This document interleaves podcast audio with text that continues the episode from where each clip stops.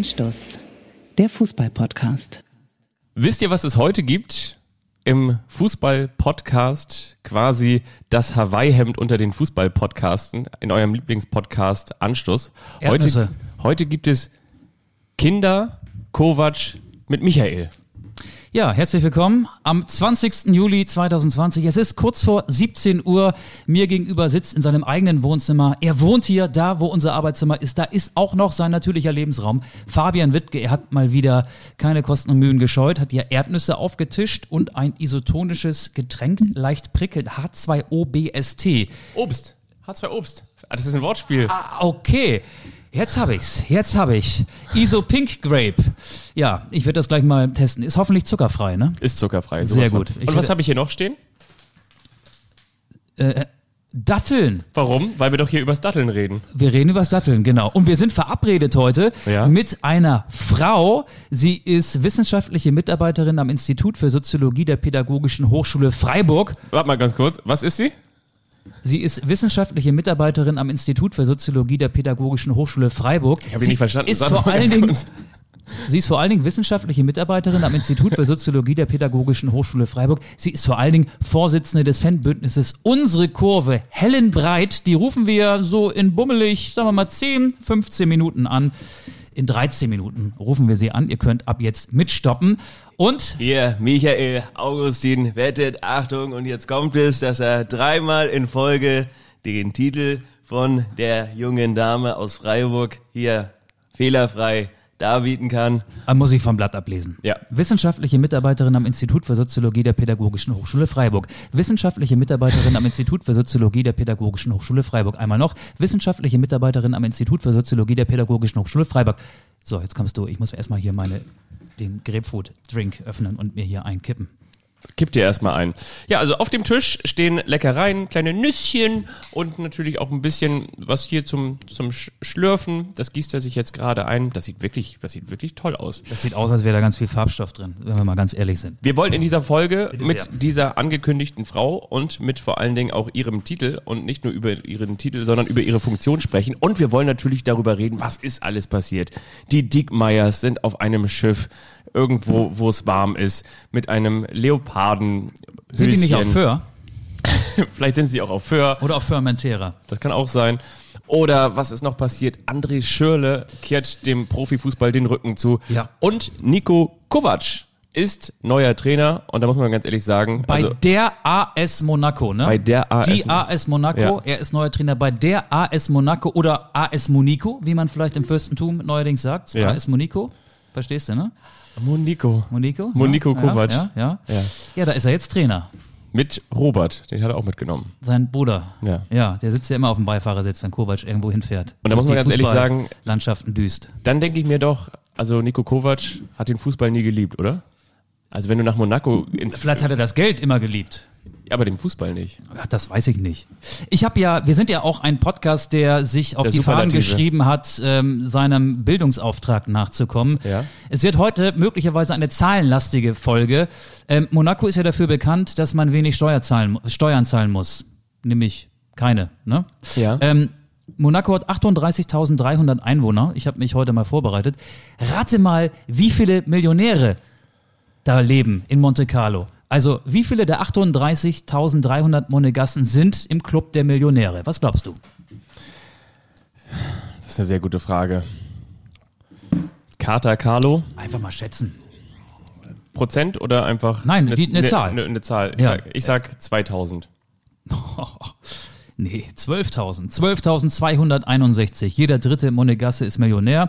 Ähm, wenn Nico Kovac nach Monaco geht, sind 12.262. Man muss keine Steuern zahlen. Aber der Nachteil ist natürlich, man muss auch ein paar Taler mehr ausgeben. Ich war mal in Monte Carlo. Ähm, ich war zweimal sogar da. Einmal hat der HSV damals im UEFA Cup gespielt. Kennt ihr noch den UEFA Cup? Kennt ihr noch den HSV? Kennt ihr noch den HSV? Gegen ähm, die AS Monaco. Ja. Und ähm, das war ganz lustig. Damals war es ja so, wenn man mit dem HSV auf Reisen war als Journalist, dann hat man auch im Mannschaftshotel gewohnt. Also man hatte wenig Kontakt mit den Spielern, hat sie mal in der Lobby gesehen. Und ähm, ich weiß noch, wie es war, als wir auscheckten. Das war die Mannschaft mit äh, beispielsweise Emil Mpenza. Emil Mpenza stand beim Auschecken, das war da sehr ähm, durcheinander. Die Mannschaft hat äh, gleichzeitig mit uns ausgecheckt und ähm, hielt sein Handy hoch. 2005 gab es noch nicht WLAN überall und da gab es auch noch kein WhatsApp und er war irritiert. Er meinte, mein Handy ist kaputt und gab Dietmar Beiersdorfer, damals Sportchef des HSV, sein Handy in die Hand und meinte, Didi, mein Handy ist kaputt, was soll ich machen? Beiersdorfer nahm das Handy und sagte, du hast keinen Empfang. Also aus Sicht von Emil Penzer war das Handy kaputt, aber er hatte keinen Empfang. Auch dafür sind Fußballmanager da. Dafür sind sie hauptsächlich da. Und dann war ich mal privat da. Ich habe mal in der Nähe von Grass mit meiner Frau Urlaub gemacht. Und da sind wir dann auch mal für einen äh, Nachmittag nach Monte Carlo gefahren, einfach mal um den Reichen so ein bisschen beim Leben zuzugucken. Und da haben wir uns einen Kaffee gegönnt. Was hat er gekostet? Acht Euro. Ja. Und da überlegt man sich nach dem fünften schon, ob man noch einen sechsten nimmt bei den Preisen. Aber apropos Preise, was glaubst du wohl, wie viel der Quadratmeter Wohnraum kostet. Also was kostet ein Quadratmeter in Monte Carlo? Nico Kovac braucht ja auch ein Zuhause, wenn er da hingeht. Was muss er berappen? Was muss er für so ein der wird nicht kaufen, der wird mieten. Aber was müsste man kaufen, wenn man sich dort niederlassen wollte? Für so ein, für zum Beispiel für so einen 16 Meter Raum. Nee, für ein Quadratmeter. Für der ein Quadratmeterpreis in Monaco. Habe ich recherchiert. Du hast eben ganz doll daneben. gelegen. 15.000 Euro. Nein. Mehr. 91.000. 91.000 Euro 91.000. pro Quadratmeter. Ja, da hast Das du heißt, du kannst da zwei Mülltonnen nebeneinander stellen. Da hast du 10 Quadratmeter und hast schon mal 910.000 Euro ausgegeben. Und 100 Quadratmeter wären dann wie teuer? Was hast du gesagt? 9,1 Millionen Euro. 9,1 Millionen. Ja. Noch eine Null hinten dran. Ja, immer eine Ja, Null hinten immer dran. noch eine Null hinten Immer dran. eine Null hinten dran. Das hast du dir auch überlegt, als du mit mir diesen Podcast angefangen hast. Also Ich muss immer noch eine Null hinten dranhängen. Und übrigens, ich bin da auch mal gewesen. Und zwar mit meinen Eltern früher. Ne? Da haben wir gesagt, so, ach, man, man fährt mal an die Côte d'Azur. Und meine Mutter wollte dann immer ganz gerne auch mal nach Saint-Tropez fahren. Ne? Und weißt du, wir kamen dann von war ich unserem, von unserem Campingplatz runter. hat da und dann hat sie immer geguckt, so, ach guck mal, hier ist ja bestimmt einer. Und dann hat sie irgendwie mal geguckt, auch in der, in der bunten stand dann drin, ach guck mal, der und der, weiß ich, Kasiragi oder so, hat er jetzt auch gerade auf seiner Yacht rumgehangen. Und das war so richtig, eigentlich war es so richtig unangenehm. Aber auch gleichzeitig so, so niedlich. Weißt du, man kommt vom, vom Dorf, man macht so Campingurlaub und auf einmal ist man an der Côte d'Azur in der großen, weiten Welt. Und genauso dann geht man wie so, wie so, weißt du, ich so als kleiner, dicker Junge in so einem viel zu großen Aldi-T-Shirt mit so einer Stimmt, du warst mal richtig dick, ne? schlecht sitzenden kurzen Hose und, und Socken in den Sandalen mit einem Sonnenbrand im Nacken gehe ich da mit meiner Mutter da durch die Straßen von Mit einem Big Mac. Monaco mit einem Big Mac. In, in, der, in der Pausbacke versteckt. Habe die ganze Zeit immer nur gefragt, wie lange gehen wir denn jetzt hier noch längs? Und dann, und ja, wir gehen jetzt noch, wir gucken uns das noch an mit so einem, mit so einem Marco Polo oder mit so einem Falk-Reiseführer. Da hinten, da hinten. Die Yacht. Ja, guck mal, die Yacht gehört bestimmt.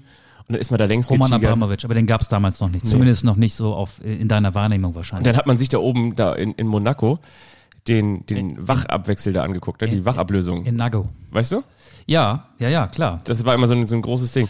Und ich muss trotzdem Das ist sagen, aber sehr gedrungen da. Ne? Also das ist wirklich sehr, sehr eng da, finde ich. Weißt du, woran ich immer ähm, denken muss, wenn ich an Monaco denke? Fabian, hast du dir den Nacken auch eingecremt? Formel 1. Die wohnen ja auch alle da, ne? Ja. ja. Und Nico Rosberg ist da doch aufgewachsen. Der hatte bestimmt eine ganz, ganz schwierige Kindheit. Das glaube ich auch. Ja. Was hast du da eigentlich in der, in der Grundschule? Beim Sport, ne? Golfen oder Polo? Wo- Für was hast du dich eingetragen? Oder, oder Formel 1. Oder Formel 1, ja. Ja. Übrigens, was ich gelernt habe in, in, äh, beim- AS Monaco, ne? bei der AS Monaco, da ist es so, wenn du so einen Pass in die Vierer, in die Schnittstelle der Viererkette spielst, ne? dann spielst du den in die Monegasse. Da sind sie auch verwundbar. Monaco war ja nur Tabellenneunter in der abgelaufenen Saison, aber 2017 überraschend im Halbfinale der Champions League und danach Tabellen 17. jetzt 9. Die sind sehr wechselhaft, ne? Ja. Also da geht's wirklich äh, hoch und runter. Auch in Monaco ist ja, Monte Carlo ist ja sehr steil. Da geht's hoch und runter und sportlich auch bei dem neuen Verein von Nico Kovac. Ja, Glückwunsch. Ähm, Nach wie vor auch vor allen Dingen einer der, der äh, traditionsträchtigsten, würde ich jetzt mal sagen, einer der geschichtsträchtigsten Spieler, die für Monaco gespielt haben. Andy Wolf. Wollte ich auch gerade sagen. Ja, genau. Der Ex-Bremer und Ex-Nürnberger. Viele denken immer an Mbappé, aber nein, eigentlich an die Es Wolf. war- Häng, hängt an jeder Lit- Litfaßsäule. Ja, und, und äh, ganz kurz, ich habe da auch das Spiel Wenn gesehen. jetzt auch auf Andy Wolf kommt, ist ja geil. Ich habe auch so, äh, Naldo hat da zuletzt auch gespielt oder, oder nicht so oft gespielt. Ne? Aber äh, die Stimmung in Monaco ist so ein bisschen wie äh, Regionalliga Süd, ähm, wenn, wenn die drei ähm, aus dem Dorf ne, ihre Trommeln auspacken. Also Ja. da ist nicht viel los. Nee. Da sitzen 5000, 6000 Zuschauer, zumindest bei diesem Spiel, bei diesem UEFA Cup Spiel gegen den HSV. Und das Stadion ist auch gar nicht von außen als solches zu erkennen. Das ist in so ein Einkaufszentrum reingebaut. Also das ist im Prinzip so ein, so ein großer äh, Erlebniskomplex und da wird dann auch Fußball gespielt. Ähm, ja, Nico Kovac wird sich da bestimmt wohlfühlen. Er ist ja ein, ein Weltmann und Monaco ist ja auch eine Weltmetropole, so für Millionäre vor allen Dingen. Ne? Ja. Ja, Ich glaube auch, der, der wird das da ganz gut machen. Aber nein, ich, also ich finde, man darf das jetzt nicht schlechter machen, als es ist. Also für ihn ist das natürlich nochmal so ein internationaler Step nach Frankfurt und nach zuletzt dem FC Bayern München. Ich glaube, der wird sich da vor allen Dingen ein schönes Leben machen können.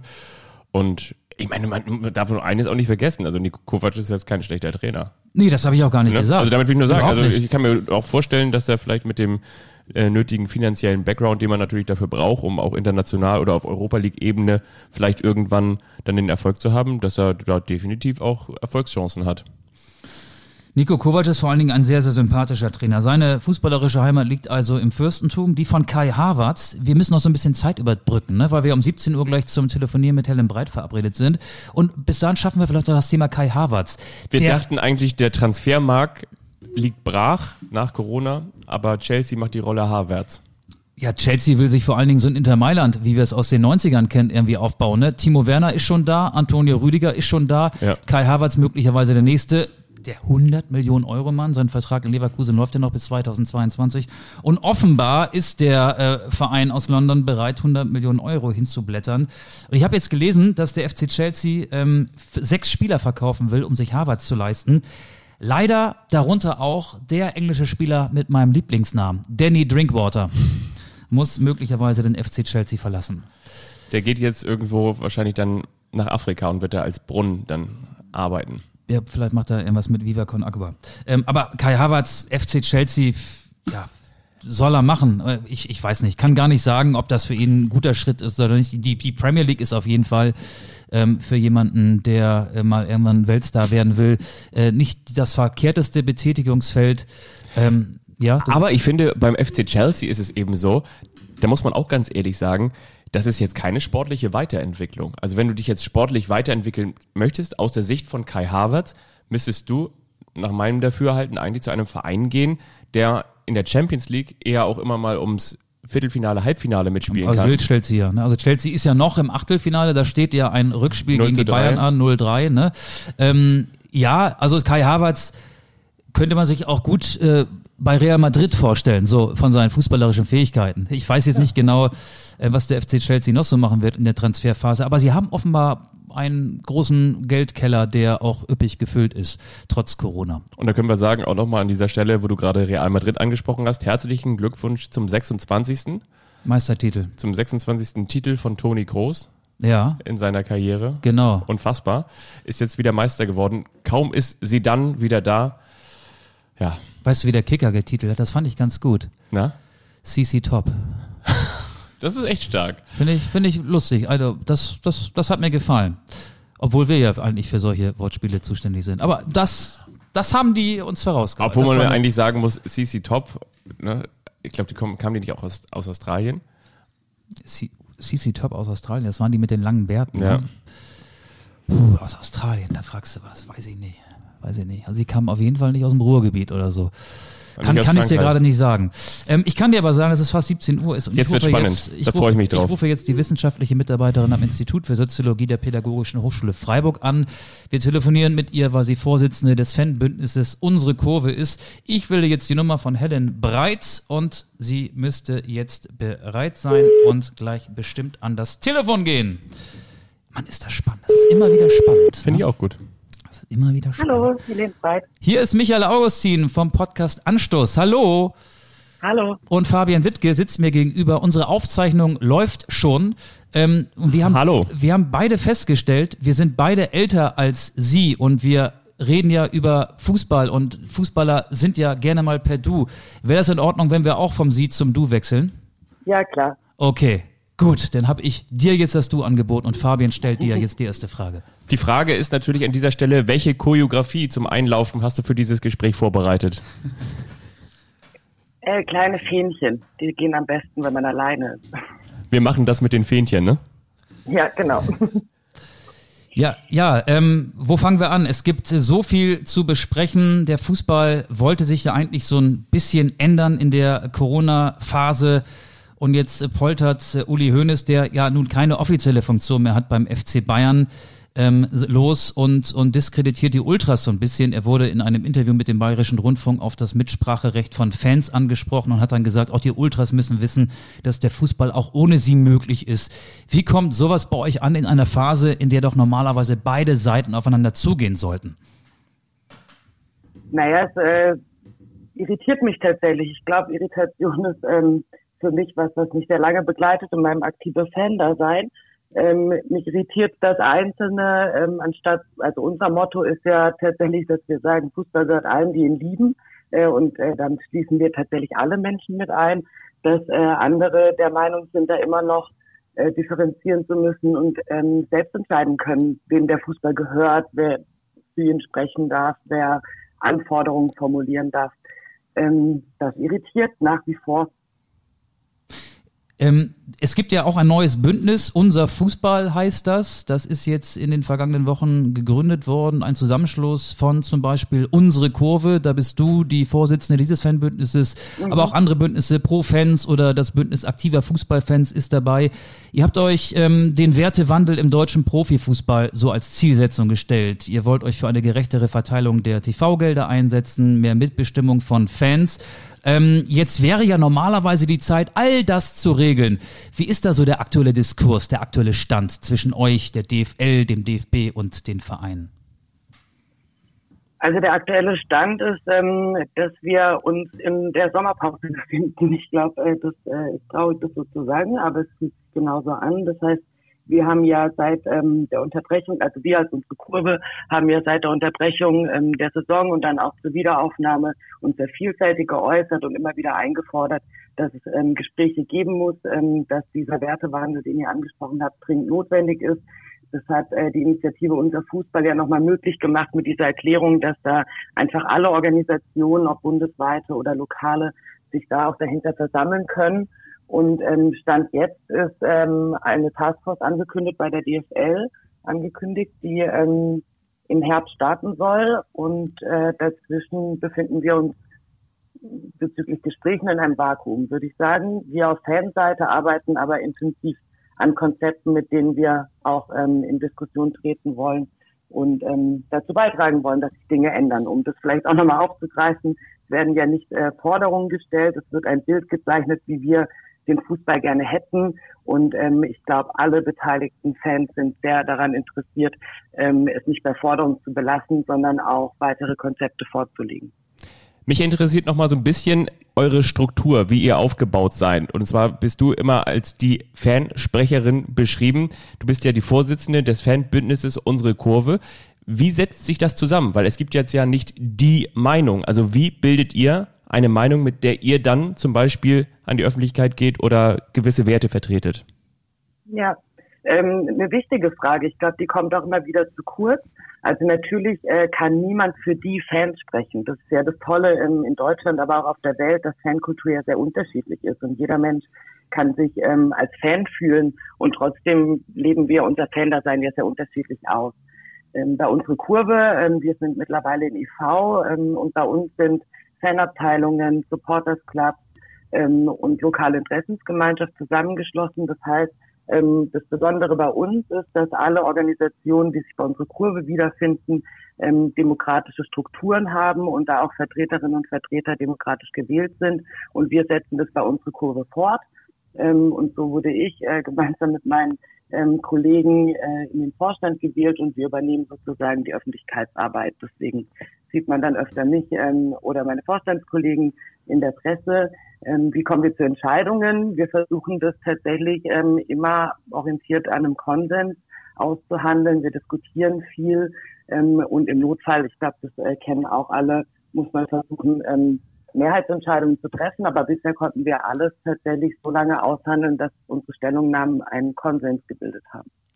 Der Support und der Weg ins Stadion ist ein ganz wichtiger Teil eurer Arbeit oder eurer Leidenschaft, möchte ich jetzt mal sagen. Um welchen Preis möchtet ihr wieder ins Stadion? Also heute, um es mal ganz kurz zu vertiefen, in der Badischen Zeitung hat der Präsident des Deutschen Fußballbundes, Fritz Keller, gesagt, wir wollen am 3. September bei dem Länderspiel Deutschland gegen Spanien wieder Fans den Weg ins Stadion ermöglichen, weil das ein Gang zurück zur Normalität sei.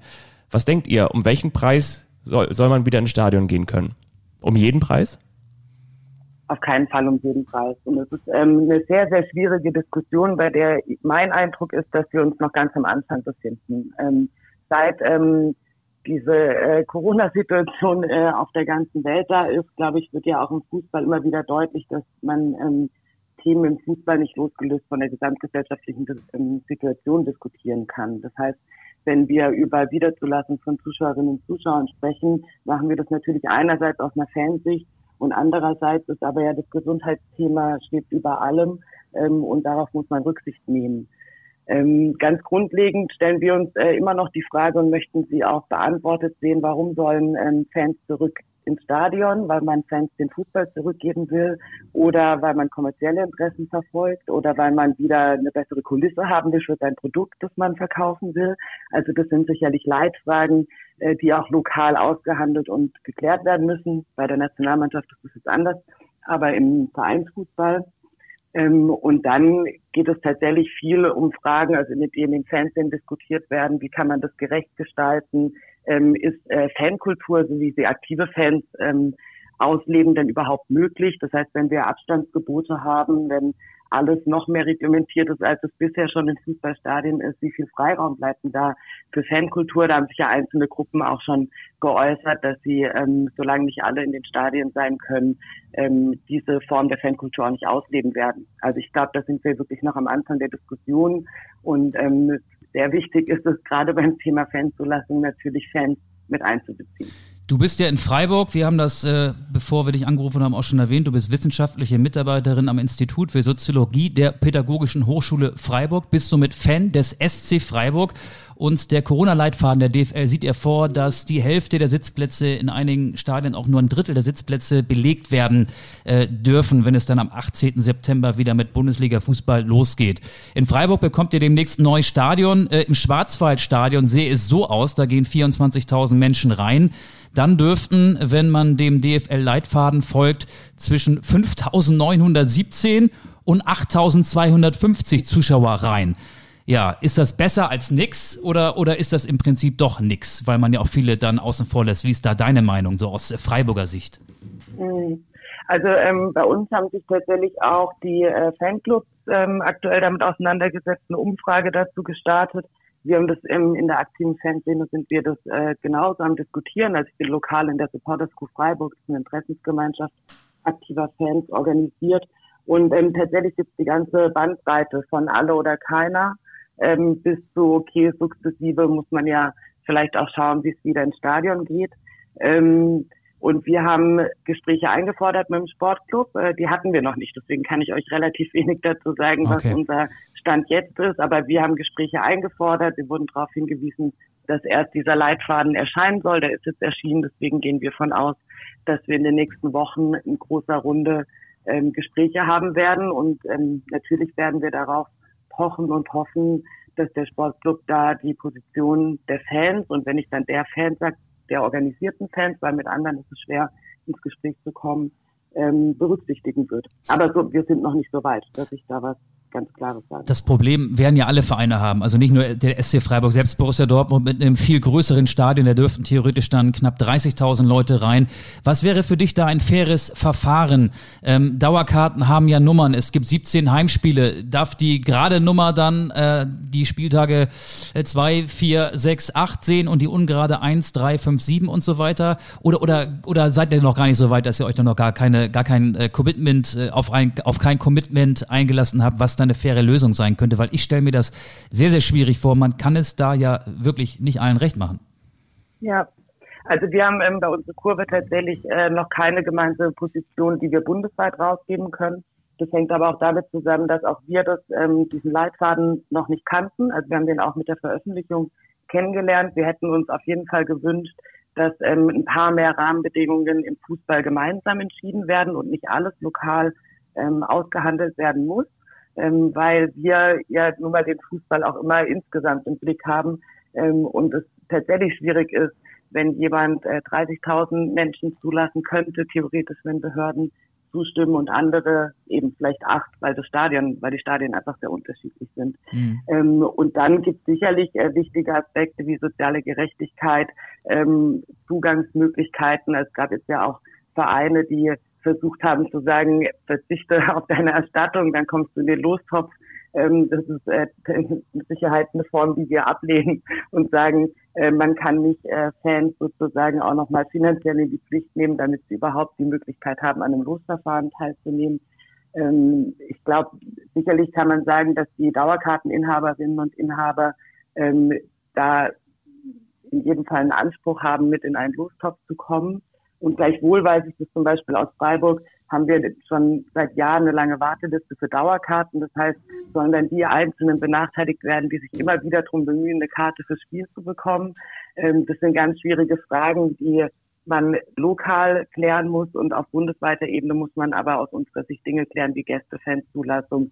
Ähm, kann es nicht auch möglich sein, einen gemeinsamen Schlüssel zu finden, ähm, Genau, also es ist, äh, ich kann euch nichts Verbindliches sagen, sondern nur viele Fragen aufwerfen. Wir fragen uns natürlich als aktive Fans auch, was bedeutet äh, adressenseitige Nachverfolgung, was bedeutet, äh, bedeuten Kameraüberwachungssysteme ähm, im Namen des Gesundheitsschutzes. Äh, da weisen wir sehr eindringlich darauf hin, dass die Sicherheitsapparate und der Gesundheitsschutz dann getrennt werden müssen. Ich habe jetzt ähm, gelesen, dass in Bayern die Polizei auch Einsicht gekriegt hat äh, in Hotel Listen. Mhm. Ähm, das ist auf jeden Fall ein Thema, wo wir auf bundesweiter Ebene versuchen werden, weiterhin darauf einzuwirken, dass das nicht passieren darf, dass das miteinander vermischt wird.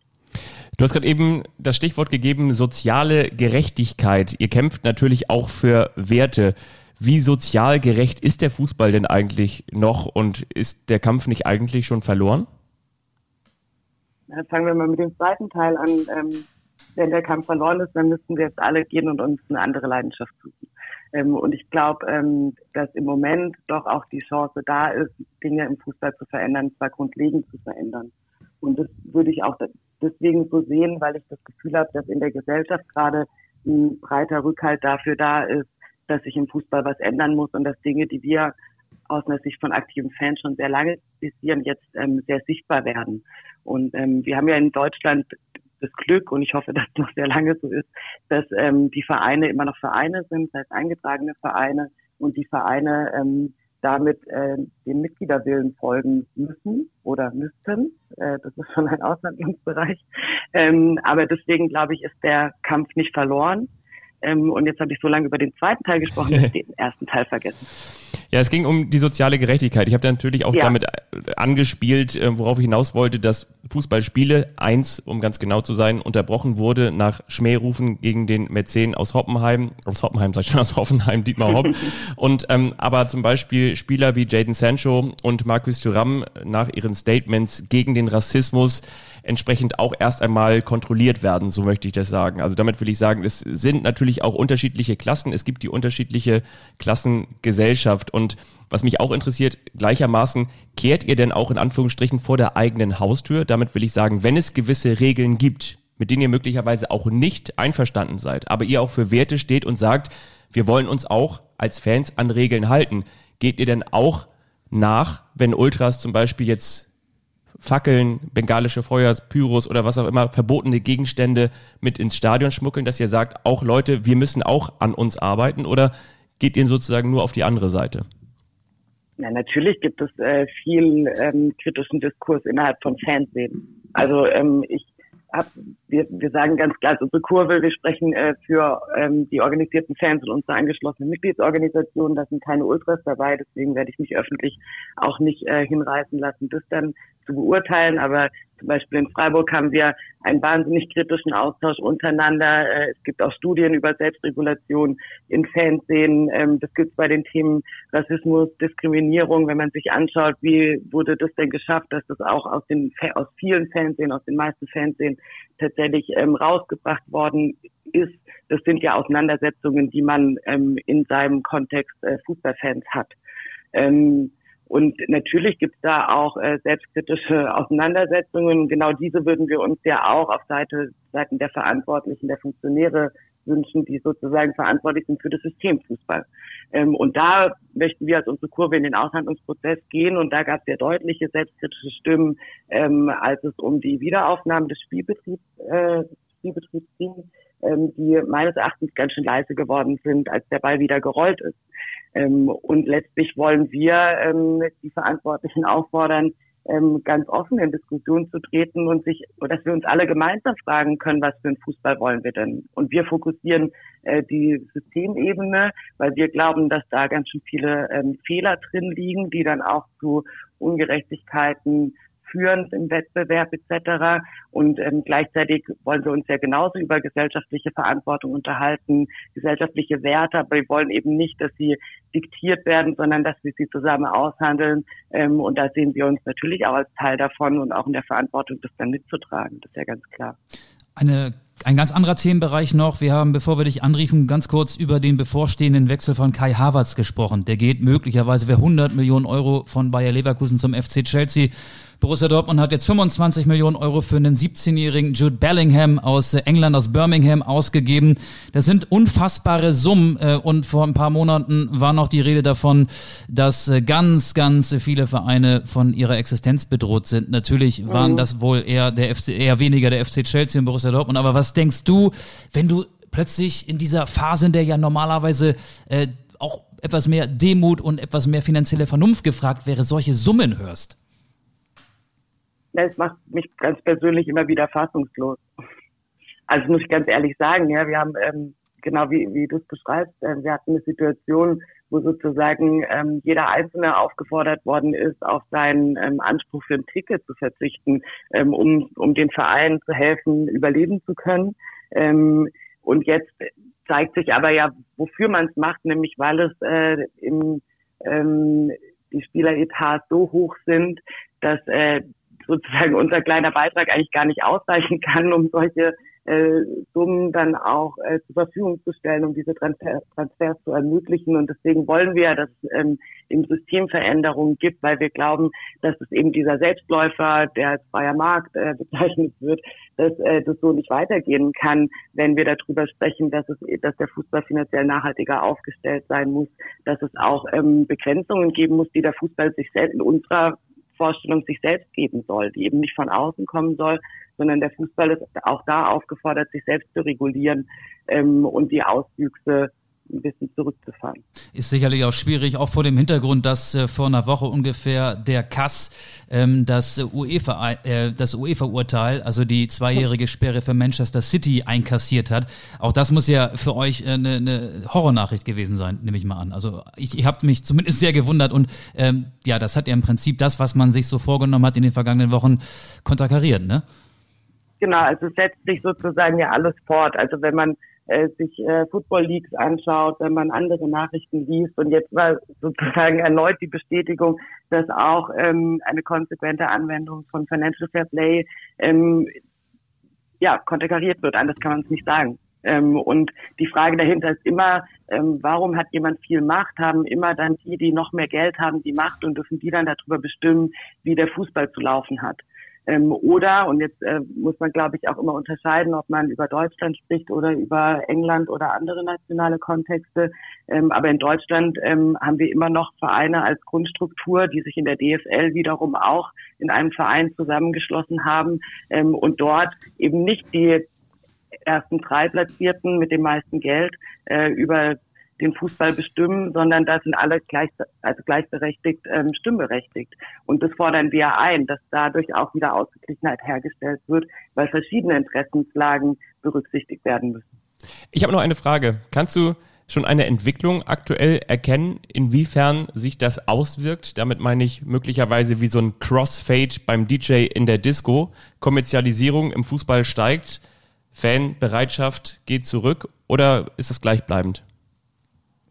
Es wäre total spannend, wenn es äh, dazu jetzt ganz in echt mal Studien geben würde, weil das fragen wir uns sehr, sehr oft und ich kann euch ähm, aus meinen ähm, sozialen Kontexten viele Menschen erzählen, die sich äh, abgewendet haben mhm. vom Fußball, aber das wird ja nicht sichtbar. Also ich glaube, dass der Fußball immer eine Anziehungskraft haben wird als Event. Aber die Frage ja. ist ja, ähm, wollen wir ein volles Stadion haben mit genau. Menschen, die das konsumieren? Mhm. Oder wollen wir ein volles Stadion haben, das deswegen so besonders ist, weil die Menschen auf eine tatsächlich, also nicht inklusive, auf eine absurde Art diesen Verein lieben und ähm, sehr bedingungslos unterstützen und deswegen ja dieses Fußballspiel auch oder die Atmosphäre des Fußballspiels so besonders ist und zwar in jedem Standort anders. Und ich glaube, da muss man ähm, genau hinschauen und schauen, wie kann man da die Bedingungen schaffen, dass die Menschen auch weiterhin bereit sind, so viel Zeit und Leidenschaft und ja auch wirklich Positives zu investieren ähm, in diesen Verein, in die Fanszenen, ähm, damit es erhalten bleibt. Und da weiß ich ähm, von vielen Menschen, die sich abgewendet haben, da gibt es ja auch Beispiele bundesweit, die einen eigenen Verein gegründet haben, gesagt haben, wir spielen dieses Spiel da oben nicht mehr mit. Ähm, aber wir haben, glaube ich, ich kenne keine validen Zahlen dazu. Mhm. Aber es wäre eine sehr interessante Geschichte, das mal ähm, ein bisschen mit Zahlen zu füllen. Das hast mich am Ende doch nochmal neugierig gemacht. Was war das Absurdeste, was du mal für den Fußball getan hast? Naja, ich glaube, über zwölf Jahre alle Spiele zu fahren und äh, die meiste Freizeit mit Organisationssachen zu verbringen, äh, in Seminaren einzuschlafen, weil man vorher äh, international beim SC war. Ähm, da gibt es eine längere Liste von Sachen, äh, die man äh, dafür in Kauf nimmt, allein sein Leben danach auszurichten, äh, das, das Privatleben zu schauen, wann Hochzeiten etc. stattfinden und Freunde darum zu bitten, es so zu machen, dass es nicht auf einen Spieltag fällt. Äh, da gibt es, glaube ich, ganz schön viele Sachen, die in echt ganz schön absurd sind. Du, mein bester Kumpel Daniel, der hat sein Abi ein Jahr später gemacht, weil Fußball-WM in Deutschland war. Also von daher, ich, ich weiß ungefähr, worauf es hinausläuft. Vielen, vielen Dank, sage ich an dieser Stelle auf jeden Fall, dass du Sehr uns gerne. so viel, so ausführlich und so lange zur Verfügung standest. Das klingt immer so blöd, aber damit meine ich, dass du dir die Zeit genommen hast und dass du diesen Podcast bereichert hast. Vielen Dank. Sehr, sehr gerne. Schöne Dank, Grüße in eine der schönsten Städte Deutschlands. Das meine ich jetzt äh, völlig ironiefrei. Freiburg ist toll und ähm, ja, viele hier im Norden beneiden dich, vor allen Dingen im März, wenn bei euch schon Frühling ist und wir hier noch äh, 5 Grad und Nieselregen haben. Dafür kann ich sagen, das letzte Mal, als ich in Hamburg war, war da tolles Wetter und bei uns überhaupt nicht. Jetzt, als ausgleichende Gerechtigkeit. Jetzt auch gerade, aber wir haben ja mittlerweile auch Juli und nicht mehr März. Ja, das stimmt. Okay. und wie sagt man unter den Fußballfans, also Asten, Astra und Holsten grüßen Tanzäpfle? Habe ich zum ersten Mal gehört, nehme ich aber mal so mit. Alles klar. Mach's gut. Schöne Grüße. Ciao. Tschüss. Tschüss. Da geht der Regler wieder runter. Crossfader DJ, also da wusste ich gerade nicht, wo du hin wolltest, aber ein schönes Bild. Ah, du weißt, was ich meine, oder? Ich, ich weiß natürlich, was du meinst, genau. Ich weiß natürlich, was du meinst. Ich hätte noch viel, viel mehr Fragen an Sie gehabt. Mir sind noch so viele Fragen eingefallen. Komm, dann rufen wir sie nochmal an. Wir rufen nochmal an, genau, war Wiederholung. Du, wir haben nochmal zwei Sachen, sind mir gerade noch eingefallen. Ich war kurz davor noch so Ihre ähm, Top 3 Heroes äh, aus der Geschichte des SC Freiburg abzufragen. Harry de Gever. Altin Rackli oder Alain Sutter? Ja.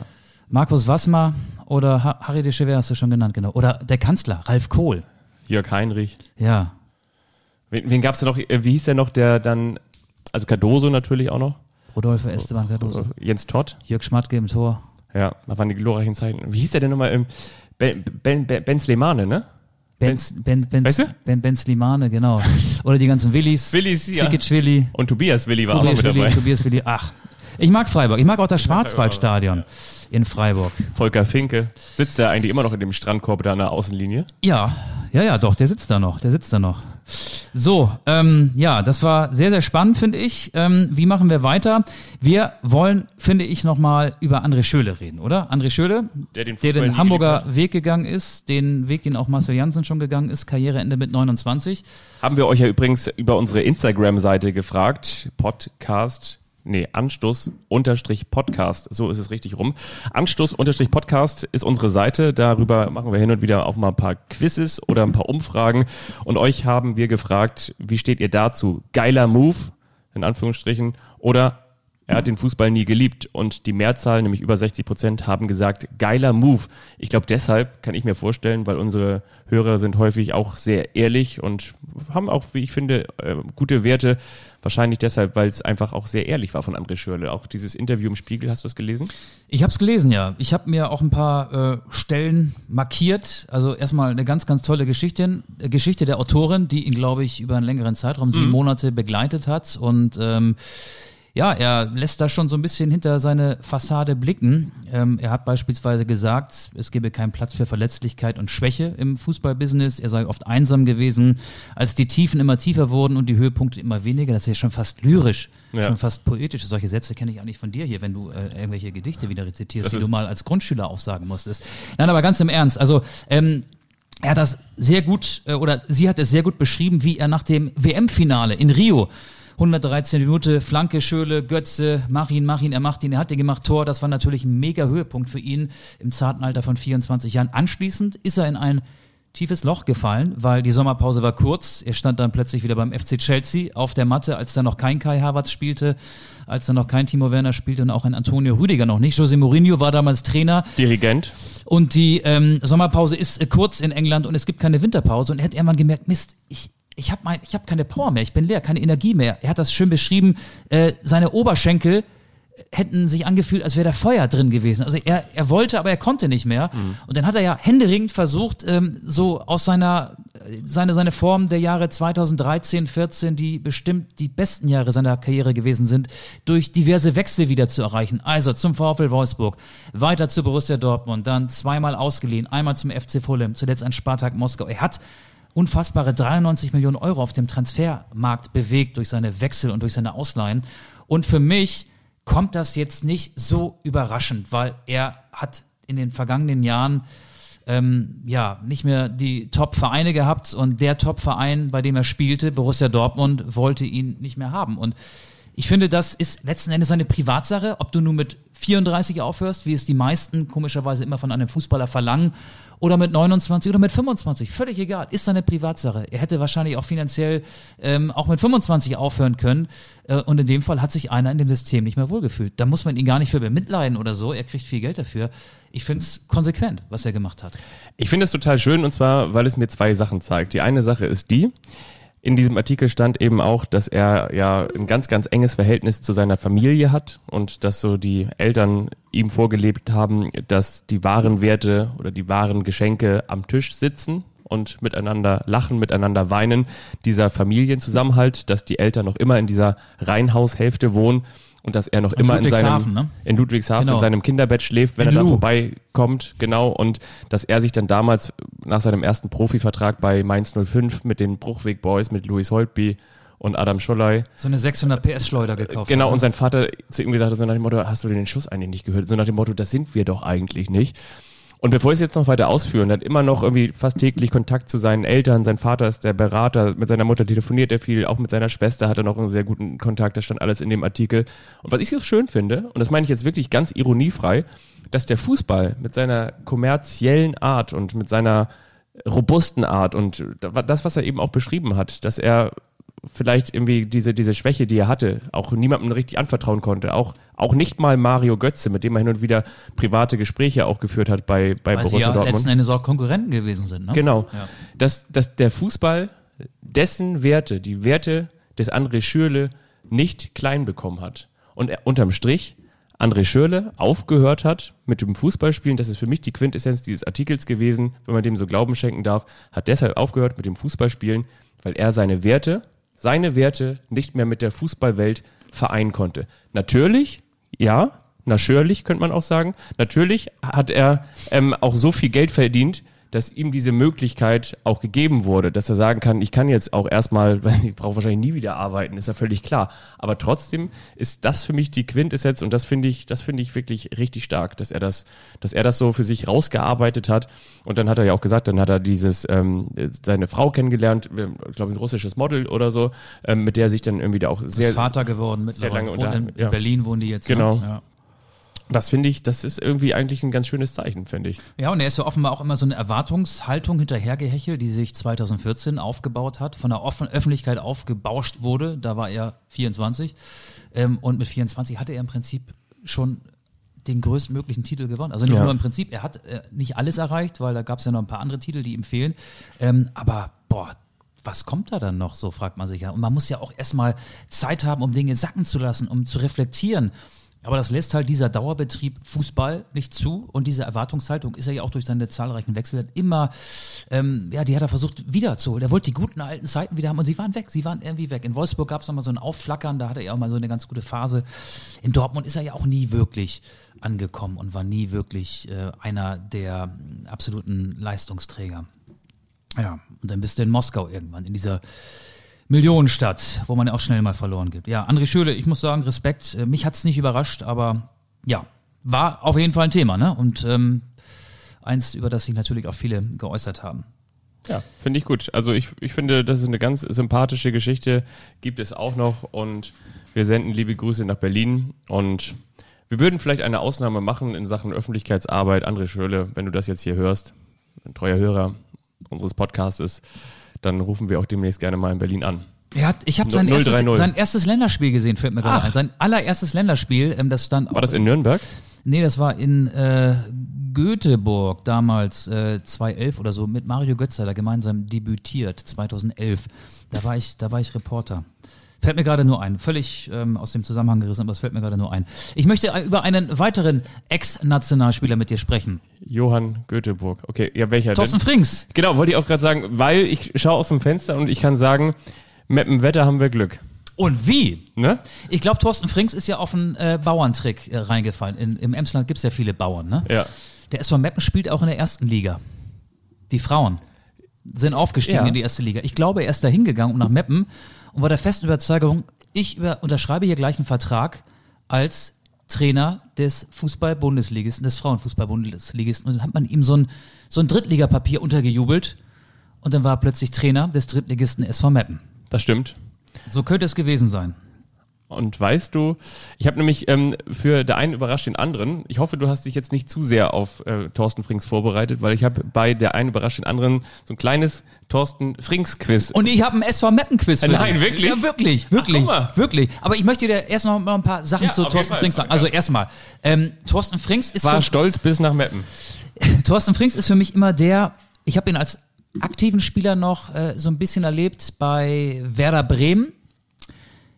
Er war für mich immer so das, der, der, das Paradebeispiel eines Spielers, der eine Mikrofonallergie hat. Ja. Es ist ja so, wenn man in Bremen Interviews macht als Radioreporter, steht man da äh, zwischen Ostkurve und Haupttribüne an diesem Spielertunnel. Da kommen die Spieler raus, bevor das Spiel losgeht, da gehen sie wieder rein, nachdem das Spiel zu Ende ist. Ist ja auch irgendwie logisch.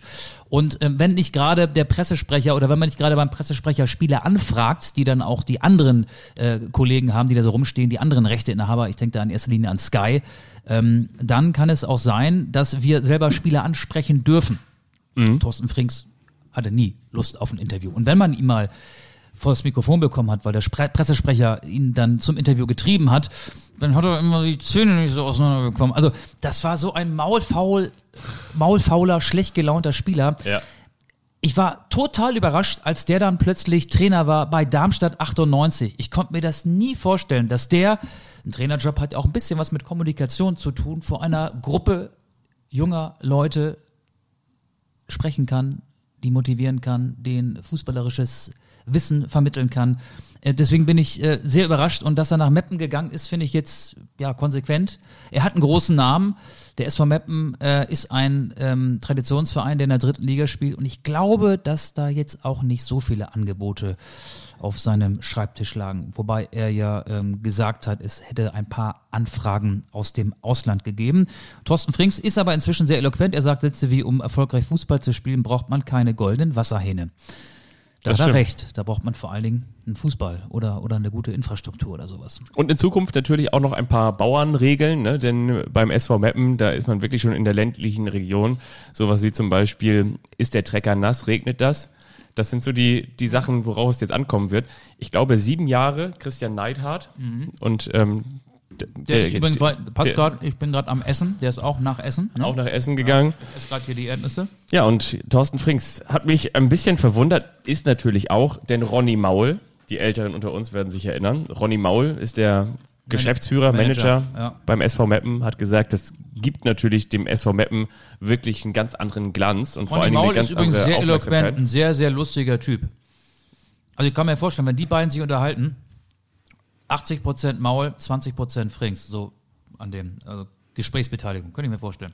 Aber Maul ist nicht mundfaul, ne? Der ist nicht auf das Maul gefallen. So, du willst mich jetzt mit ähm, Thorsten Frings Fragen konfrontieren. Ja. Es geht für die Hörer, die zum ersten Mal dabei sind bei Anstoß. Es gibt ja eine Rubrik. Die heißt? Der eine überrascht den anderen. Und darin überrascht nämlich meistens der eine den anderen. Genau. Fabian überrascht mich jetzt mit ähm, offenbar Fragen zu Thorsten Frings, auf die ich nicht vorbereitet bin. Genau so ist es. Ich möchte dir ganz am Anfang erstmal eine Frage stellen, die du sicherlich beantworten kannst. Wie ist der Spitzname von Thorsten Frings? Totte. Lutscher. Lutscher. Die zweite Frage ist, wie kam dieser Spitzname zustande? Die hatten, glaube ich, so viele Thorstens damals bei Werder, als Thomas Schaf Trainer war. Und dann hat, hat er ihn Lutscher genannt, war das so? Nee. Nee, es war anders. Es war anders. Ähm, er, er, er hat irgendwie rumgebölkt, was willst du Lutscher denn? Irgendwie auf dem, beim Ja. Trainingsspiel oder so. zu wem? Da fiel, sein, fiel aus seinem Mund das Wort Lutscher und äh, dann hatte er den Spitznamen Lutscher sicher. So das war richtig. übrigens auch immer lustig, wenn Schaf Lutscher gesagt hat. Lut, Lut, Stimmt, ja, das ist genauso. Lut- Lutscher. Lutscher. Lutscher. Nee, sag mal, wie war das genau? Aber es stimmt, also es stimmt. Es war Torschusstraining, so habe ich es nochmal nachrecherchiert, Mhm. und zwar mit ähm, Andy Herzog unter anderem. Und dann hat Andy, Ah, den, den hat er angepumpt. genau, Ja. und Andy Herzog hat gesagt, so, da war er nämlich noch ein ganz junger Spieler. Kam damals aus Aachen, von Alemannia Aachen. Ja, da war ich noch ein ganz junger Spieler. Der war auch mal so, genau. Und ähm, dann, dann hat er gesagt, hat Andy Herzog gesagt, hier, hol mal den Ball. Und dann hat er gesagt, hol doch selber Lutscher. Und deswegen heißt er Lutscher. Ja. Dann möchte ich dir noch eine Frage stellen zu Thorsten Frings. Und zwar, was haben Martin Schulz, SPD-Politiker, und Thorsten Frings gemein? Kommen aus Würselen, sind da beide geboren. Ja, geboren ist Martin Schulz sogar noch um die Ecke, aber war genau, ist in Würselen beheimatet und Thorsten Frings ist dort sogar geboren. Völlig richtig. Sind das beides Würselener? Was sind die? Oder Würseländer? Würsel, Würselen, wie, wie ist die, wie ist Plural? Wie heißen die Menschen? Würselener? Nee, Würsel, Wür, Würseleneraner. die meine ich. Die meinst du ja, genau. Dann, bevor er nach Bremen kam, wo hat Thorsten Frings gespielt? Bei Renia Würselen, Nee, bei Alemannia Aachen auf jeden Fall. richtig. Ja. Aber ja, gut, äh, in, in, der, in der Jugend hast du natürlich recht. Da hat er ähm, für Renania Alsdorf gespielt. Die meine ich, ja. Und in Aachen. Wie viele Spiele hat Thorsten Frings für die Werder Bremen, früher hießen sie noch Amateure, gemacht? Ich hätte jetzt gesagt gar keins, aber wahrscheinlich hat er ein paar gemacht. Weiß nicht, drei? Ich kann dir so viel sagen, er hat eine 100-prozentige Torquote. Ein Spiel, ein Tor. So ist es richtig. Okay. Dann ist es natürlich relativ einfach. Du weißt natürlich, wie viele Spiele Thorsten Frings zwischen 1997 und 2002 für Werder Bremen gemacht hat. Deswegen, deswegen stelle ich dir nicht die Frage. Er hat dann natürlich für die Profis gespielt und ich möchte dir nochmal die Frage stellen, auf welcher Position? Ja, Unterschiedlich. Also ähm, er war ja Ganz am Anfang. äh, Stürmer, weil er ja, oder genau, recht, rechtes offensives Mittelfeld. Ne? Er war, kommt ja aus, aus dem Sturm. Er war ja einer, ein Stürmer, ein Angreifer.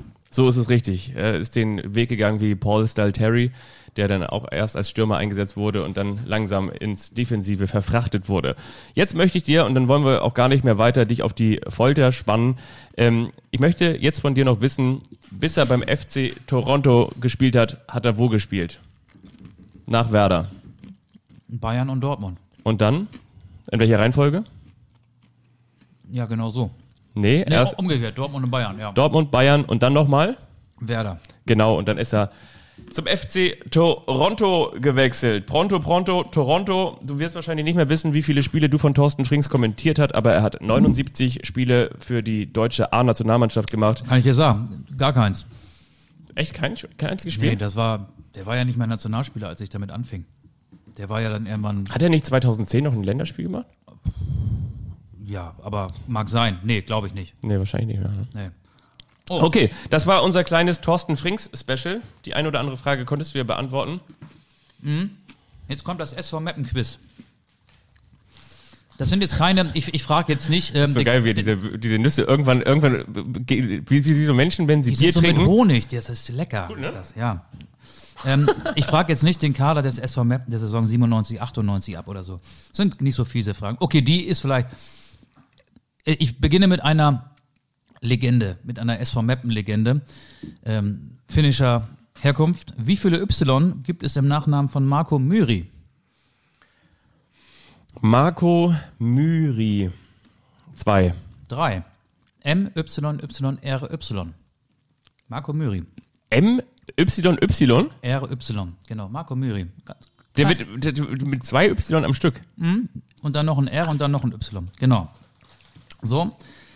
Ähm, einer dieser beiden hat den SV Meppen schon trainiert. Wolfgang Rolf oder Wolfgang Wolf? Wenn wir beide essen, ist doof, ne? Mm, Wolfgang Rolf oder Wolfgang Wolf? Oh, Wolfgang Rolf. Wer war denn Wolfgang Rolf? Ach ja, das war der Co-Trainer von Werder Bremen. Ich glaube, der, oder? Ja. 97, 98. Ja. Genau. Ex-Nationalspieler auch. Und Ne? ich glaube, dann hat Thomas Scharf den zurückgeholt, ne? Der hatte doch immer so eine klassische, so eine klassische Nackentapete, ne? So ein Nacken, deswegen hieß er auch Wolfgang Nackenrollo. Eine Matte. Ja. Eine Matte. Mhm. Und dann, wenn man selber mal in Meppen ist, ich war einmal da, in der Hensch Arena. Und zwar habe ich da 2017 im Herbst ein Spiel gesehen in der dritten Liga zwischen dem SV Meppen und Fortuna Köln. Endstand 1 zu 0. Es ist wirklich sehr, sehr nett da. So ein bisschen wie am alten Millern-Tor. Und es sind viele Holländer auch da, weil die deutsch-holländische Grenze ja nicht wirklich weit entfernt ist. Ja. Ähm, und da waren irgendwie an so einem schmuddeligen Herbsttag so knapp 8000 Zuschauer. War eine sehr angenehme Stimmung. Was mir natürlich positiv aufgefallen ist, mein Name, mein Nachname, der kommt sehr oft im Stadion vor. Auf Augustin. Ba Bandenwerbung, Augustin, genau, Augustin. Wofür steht Augustin in Meppen? Ich habe damit nichts zu tun. Ich heiße nur so. Die machen, was ist auf dem Land? Ich komme ja auch vom Land. Was ist auf dem Land ganz gut vertreten? Die machen so Jalousien. Nee, Und dann, dann noch einen, einen will ich noch. Äh, Dann machen die, die bauen so Öfen ein. nee. Die Und- bauen eher was aus oder schaffen was weg. Entrüppelung? Ja, die entsorgen gefährliche Abfälle, Abfälle, Schrott und Metall beispielsweise. Okay. Das machen die. Genau. So, zwei Fragen habe ich noch. Wenn ihr jetzt noch nicht abgeschaltet habt, Zwei Fragen habe ich noch. Der SV Meppen ist natürlich auch für seinen gut sortierten Fanshop bekannt. Es gibt auch äh, diesen Fanshop online. Was ist das, das Kultigste. was ist momentan der absolute Newcomer im Fanshop des SV Meppen? Ist es der Lutscher für 3,50 Euro, das Schnapsglas für 5 Euro oder der Mundschutz für 10 Euro? M&M. Das ist der Meppen-Mundschutz. Ja, den gibt es, stimmt. Ja? Und das Schnapsglas auch. Aber den Lutscher gibt es nicht für 3,50. Der kostet mehr als 3,50. Ja. Ich glaube nicht, dass Thorsten Frings für 3,50 da arbeitet. Und dann äh, hat der SV Map natürlich auch sehr, sehr viele Fanclubs. Ein Fanclub heißt Mapinias. Was ist das Besondere am Mappen-Fanclub Mapinias? Gibt es da nur Frauen oder nur Holländer? Nur Frauen. Stimmt. Echt? Das hast du gut gemacht. Woher kommen die? Aus Meppen. Wahrscheinlich, ne? Ja. Die kultigen Frauen. Nie hatten wir mehr Hörer In Meppen als in jetzt. Meppen. Wir haben übrigens, das fällt mir ein, in der vergangenen Woche, wir können ja bei uns sehen, wo ihr uns hört. Also nicht äh, mit der Adresse und so, aber in welchem Land ihr uns hört. Das können wir nachverfolgen. Wir können auch sehen, an welchen Tagen wir uns hört, ihr uns hört. Und wir hatten in der vergangenen Woche einen Hörer aus Kroatien. Und ich weiß, wer das war. Na? Manuel Neuer. Meinst du? Das muss der gewesen sein. Glaube ich auch, ne? Der, ist, der ist doch da gewesen. Das ist doch da gewesen, ja. Der ja. hat erst seine Lieder gesungen. Nee, erst, erst hat er sich einen reingestellt, während er unsere Folge gehört hat. Und dann hat er Und dann kam er so in Schwung, dass er diese Lieder gesungen hat, Ja, hat die er er vielleicht nicht hätte singen sollen. also waren wir eigentlich schuld? Nö. Nö, ne? Jeder ist für sein, Eigene seine Mist. eigenen Fehler verantwortlich. Ja. So, ich mache jetzt die Schüssel, ja, ich bin eigentlich fertig. Ich noch nicht, denn ich habe noch Feedback. Oh, das war ja. richtig gutes Feedback. Du hast nämlich auch noch Feedback. Das, da darf ich dich mal dran erinnern. Und zwar über unsere Anstoßseite auf Instagram. Und jetzt bringen wir hier am Ende noch mal ein bisschen Fahrt rein, liebe Freunde, denn es geht auf den großen Showdown, down, down, down zu. Und zwar haben wir hier, Achtung, einmal ganz kurz die Nachricht, muss ich einmal öffnen. Ach, jetzt kriege ich das hier wieder nicht geöffnet. Soll ich mal fang, das fang Feedback mal, vorlesen? Fang du mal genau. an mit, mit dem ersten Feedback. Wir haben ja letzte Woche spaßeshalber gesagt, wenn nicht bald mal Feedback kommt, dann machen wir eine Schweigefolge. Und Tjanotta, zwei, Tjanotta 2011 ist der Name bei Apple Podcasts, hat uns eine sehr, sehr lange Nachricht geschrieben. Ich möchte zitieren. Und die Nachricht ist wirklich sehr, sehr schön. Wir wollen keine Schweigefolge, ist die Überschrift. Nun muss ich ja einen Kommentar abgeben, da ihr in der aktuellen Folge, also in der Folge der vergangenen Woche, mit einer Schweigefolge gedroht habt, wenn keine Kommentare und Bewertungen abgegeben werden. Bisher habe ich keine einzige Folge verpasst, weder vom Vorgänger-Podcast, der hieß Ein Ball für zwei, noch vom jetzigen Podcast. Ihr bereichert's mit einem anderen Blick auf den Fußball, die Berichterstattung. Danke, danke, danke. Ich habe eine Gänsehaut. Also mir geht das ausgesprochen gut, wenn ich sowas vorlese. Ich kriege da eine Gänsehaut. Und das ist so ein wohliges Gefühl, wenn, wenn ich sowas vorlesen darf. Das ist so schön, das ist so wie bei mir das Gefühl, wenn du die Physikarbeit wiederbekommen hast und es war endlich mal keine 5, sondern eine 4 minus. Das Gefühl kannte ich tatsächlich auch, ja. Oder? Genau. Obwohl ich war gar nicht so Bei Chemie hatte ich das auch und bei Bio. Nee, da war ich gut. In, in Chemie war ich richtig gut. Ja? Mhm. Haben wir immer so Vokabeltests geschrieben für das periodische System der Elemente. In Chemie hatte ich mein Versuchsverbot. Kennst du noch die Knallgasprobe? Mhm. Die haben wir immer so in Gruppenarbeiten gemacht und ähm, bei uns ist der ganze Tisch abgebrannt. Und dann wurden wir auseinandergesetzt. Ähm, Kevin damals und ich, also die frechen Jungs hießen immer Kevin und das war ein frecher Junge, so wie ich auch in dem Chemiekurs. Und dann durften wir immer nur bei den anderen zugucken. Wir durften keine Versuche mehr machen. Und damit hat man mir das letzte bisschen Freude genommen, das ich an Chemie noch hatte. Chemie ist das, was knallt und stinkt, Physik ist das, was nicht gelingt. Und jetzt kommen wir noch auf zwei Fragen über Instagram zu sprechen. Und zwar zum einen, Kaffee at Muffins schreibt uns, habe übrigens meine Frau auch im Stadion kennengelernt. Hattest du ja letzte Woche mhm. gesagt, dass du ja. deine Frau im Stadion kennengelernt hast. Wie wär's mal mit einem weiblichen Gast, zum Beispiel Bibiana Steinhaus? Wir hatten doch gerade einen weiblichen Gast. Ja, als, als könnte er Gedanken lesen. Und noch ein Feedback möchte ich auch noch vortragen, weil das besonders nett war. Und zwar hatte ich letzte Woche ja so ein bisschen spaßeshalber gesagt. Ich habe gesagt, da fährt man zur Post, da macht man dies, da schickt man die Frühstücksbretter von Anstoß raus, da schicken wir den, den Leihwagen, den ihr übers Wochenende mieten kann, könnt mit dem Anstoßlogo, mit die, die, die Fährreise, die wir ver, verlost haben, die Ballontour, wo wir beide lebensgroß an, an, an, so einem Korb dranhängen. Die Kniestrümpfe. Die, da bringen wir das die alles Cappies. zur Post, die, die Cappies, die Schals, alles, was wir hier so rausramentern. Und dann das kommt Bier, kein, wir haben jetzt auch eine eigene Brauerei, Anstoßbrauerei, ne? Genau. Ja. Und ähm, ne, zum, zum Anstoßen nämlich. Und da haben wir gesagt, so weißt du, man macht und tut und man kriegt kein Feedback. Doch, doch. Dann schreibt uns nämlich. Man muss, man muss die Leute locken. Henning hat uns Man geschrieben. Man muss ihnen schlechtes Gewissen machen, dann kommen sie. Hallo zusammen, nach dem Hören der letzten Folge war ich peinlich berührt und habe wirklich versäumt, euch für den Bierdeckel zu danken. Er ist also gut angekommen und alle meine Freunde wissen nun auch Bescheid. Herzlichen Dank nochmal und bitte entschuldigt die späte Rückmeldung. Macht weiter so. Vielen Dank. Also ich für meinen Teil, ich weiß nicht, wie du das machst, Auge, aber ich drücke mein Auge nochmal zu. Ja, ich finde auch, dass die Hörer und Hörerinnen geliefert haben. Der erhobene Zeigefinger symbolisch gesehen ist angekommen. Die Mahnung ist angekommen. Wir haben mit dem Schlimmsten gedroht. Das ist auch so ein bisschen wie bei der Kindererziehung, ne? Ich habe dir mal zu Hause angerufen. Konsequenzen androhen. Ja aber man muss sie manchmal auch gar nicht umsetzen. Nee, weißt du, das war so wie dieses berühmte, was die Eltern auch gemacht haben. Eins, zwei, und ich glaube, es gab niemanden, bei dem es bis drei war. Ich glaube, es war noch nie drei, dass mal jemand ausgerastet ist. Apropos drei. Wir sind jetzt bei 1.03, einer Stunde und drei Minuten. Ich glaube, das reicht für heute. Das ne? reicht, oder? Ja. Aber ich fand, das war eine schöne Folge. Also ich möchte auch bei dir schon mal Feedback geben. Vielen Dank, Auge, das war echt, hast du gut gemacht. Ich fand die Nüsse gut. Also der Rest ist mir egal, aber die Nüsse, für die komme ich ne? immer wieder gerne. Ich bin mal gespannt, was du nächste Woche hier kredenzt. Ja, ich bereite wieder ein bisschen was vor. Ich gehe jetzt schon mal in die Küche. Macht's gut, vielen Dank fürs Einschalten. Und was braucht, braucht ihr noch irgendwas? Nö, ne? Soll ich noch was mitbringen? Nö. Hinten raus, mach nochmal hier diese, diese Musik am Ende. Warte mal, 3, 2, 1 und jetzt hier. Bumm, da kommt sie gleich. Tschüss. Tschüss.